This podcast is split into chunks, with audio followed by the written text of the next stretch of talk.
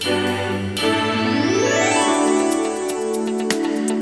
Aún con el clima frío que se padece en las playas de Quintana Roo en la temporada de invierno, la ocupación hotelera rebasó las expectativas de un 50% para alcanzar el 60%, reportó la Asociación de Hoteles de Cancún, Puerto Morelos e Isla Mujeres. La asociación, que está integrada por 182 hoteles y que oferta 46.984 cuartos para la temporada invernal, consideró que Puerto Morelos fue la zona donde se tuvo la mayor recuperación de afluencia de turistas nacionales y extranjeros, así como locales, durante el cierre de 2020. Recordó que continúa la alerta por el COVID-19, que mantiene una crisis sanitaria que aplica en los 11 municipios del estado, donde las variantes de contagio han sido diferenciadas, pero lo que es el corredor de la zona hotelera Cancún, Puerto Morelos, zona continental Isla Mujeres, hasta el último día de diciembre fue de 59% la ocupación. Una semana antes que concluyera el año, la Asociación Hotelera preveía que con la temporada y